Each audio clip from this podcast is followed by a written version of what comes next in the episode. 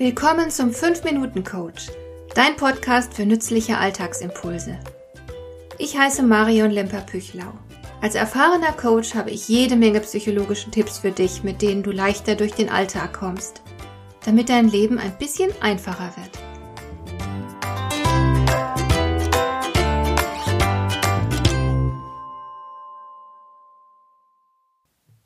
In den letzten Monaten habe ich mehrfach Menschen beraten, die sich sehr um Harmonie bemüht haben.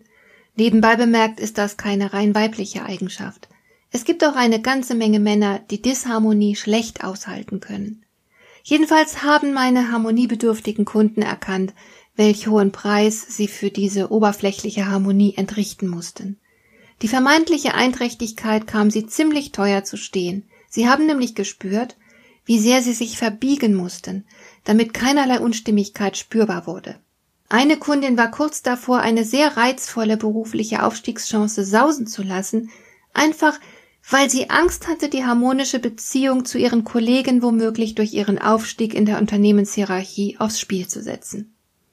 Als ihr dann bewusst wurde, wie abhängig sie sich emotional von der Bestätigung durch die Kollegen gemacht hatte und wie sehr sie deren Missbilligung fürchtete, war sie selbst erschrocken. Und als Reaktion auf ihre Erkenntnis beschloss sie dann, von nun an vor allem sich selbst treu zu sein, ob das nun den anderen gefällt oder nicht.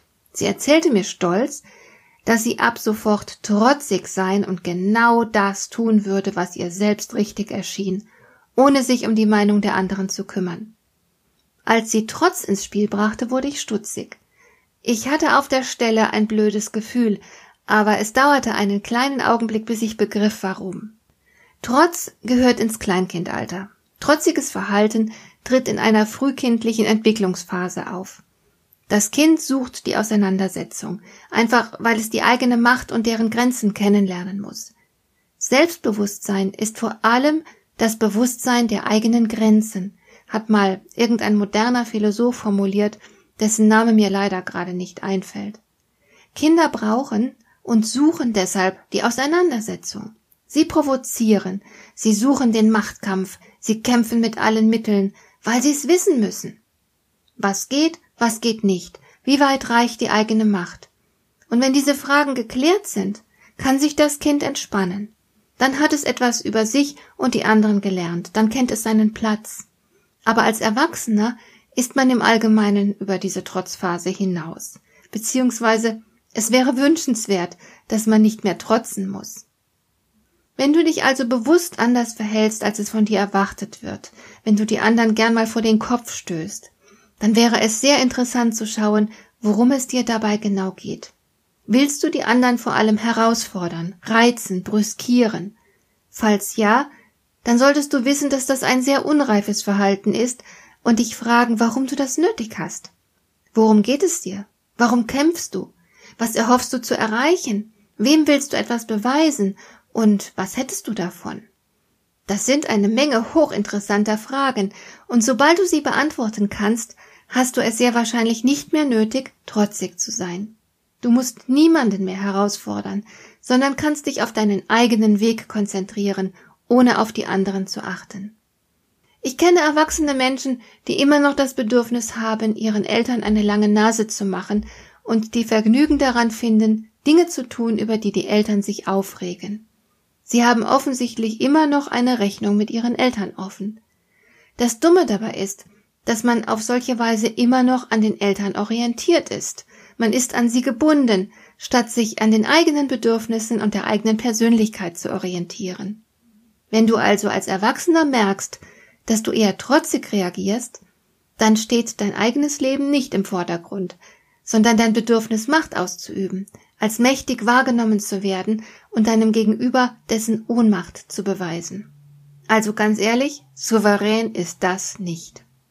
Was wäre die Alternative? Ganz einfach, die Alternative besteht darin, dass du dich auf dein Leben konzentrierst und dich überhaupt nicht darum kümmerst, welche Meinung andere dazu haben. Und wenn sie dich anfeinden oder in Frage stellen oder lächerlich machen, wenn sie mit dir diskutieren wollen, dann reagierst du nicht trotzig, denn dies ist kein Machtkampf. Es geht um deine Lebensgestaltung und nicht um die Frage, wer recht hat. Du kannst dir anhören, was die anderen zu sagen haben, Musst du aber nicht. Letzten Endes geht es einzig darum, dass du dein Leben so lebst, wie es zu dir passt. Und wenn du dir sicher bist, was du tun willst, dann bleib dabei, egal was die anderen dazu meinen. Das ist dann nicht trotzig, sondern du gehst einfach nur unbeirrbar deinen Weg. Denn letzten Endes bist du der einzige Mensch auf der Welt, der wirklich wissen kann, welches Leben zu dir passt. Hat dir der heutige Impuls gefallen? Dann kannst du jetzt zwei Dinge tun. Du kannst mir eine Nachricht schicken mit einer Frage, zu der du gerne hier im Podcast eine Antwort hättest. Du erreichst mich unter info at lemper-püchlau.de. Und du kannst eine Bewertung bei iTunes abgeben, damit diese Sendung für andere Interessierte sichtbarer wird. Schön, dass du mir zugehört hast. Bis zum nächsten Mal eine gute Zeit für dich.